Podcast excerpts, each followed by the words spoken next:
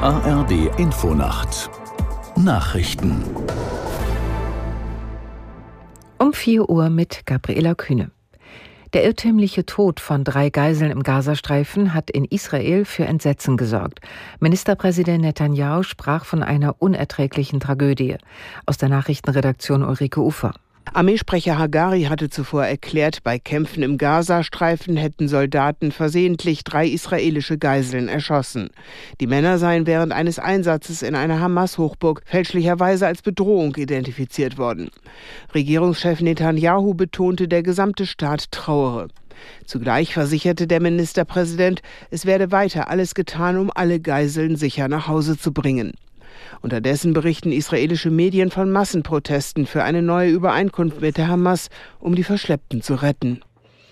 Der frühere New Yorker Bürgermeister Giuliani muss wegen der Verleumdung von zwei ehemaligen Wahlhelferinnen fast 150 Millionen Dollar Schadenersatz zahlen. Die Mutter und ihre Tochter waren im US-Bundesstaat Georgia bei der Präsidentenwahl 2020 eingesetzt. Giuliani behauptete fälschlicherweise, dass Helfer wie sie Wahlzettel für Trump weggeworfen und gefälschte Zettel für den Demokraten Biden gezählt hätten. Stunden vor der erneuten Schließung zweier finnischer Grenzübergänge nach Russland sind noch zweistellige Zahlen an Migranten in das skandinavische Land eingereist. Die Übergänge Valima und Nirala waren zurzeit waren kurzzeitig wieder geöffnet worden, nachdem sie zusammen mit sechs weiteren Ende November zugemacht worden waren. Nach Angaben der finnischen Regierung war die Wiedereröffnung als Test gedacht, ob das Phänomen des vermehrten Andrangs anhält.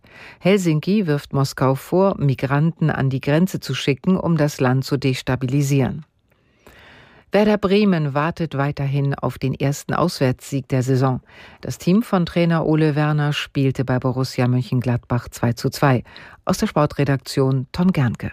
Bis zum Schluss war es eine völlig offene Partie. Dabei war Bremen schon nach sieben Minuten in Führung gegangen. Gladbachs Rocco Reitz aber konnte per Doppelpack die Partie drehen. Stürmer Marvin Duksch rettete immerhin in der Schlussphase noch ein Zähler für die Bremer. Unschöne Szenen gab es dagegen in der zweiten Liga. Das Auswärtsspiel von Hansa Rostock in Paderborn musste gleich zweimal lange unterbrochen werden, weil aus dem Hansa-Fanblock immer wieder Leuchtraketen auf das Feld geflogen waren. Das Spiel stand kurz vor dem Abbruch. Am Ende verlor Hansa deutlich mit 0 zu 3. Im Parallelspiel trennten sich Schalke und Fürth 2 zu 2. Das waren die Nachrichten. Das Wetter in Deutschland. An den Alpen noch etwas Schnee, in den östlichen Mittelgebirgen teils Schneeregen, sonst meist trocken, hier und da Nebel möglich, Tiefstwerte plus 6 bis minus 4 Grad. Tagsüber im Süden und Südwesten meist trocken, im Norden zeitweise und gebietsweise etwas Regen, Höchstwerte 1 bis 9 Grad. Die Zeit, es ist 4.03 Uhr.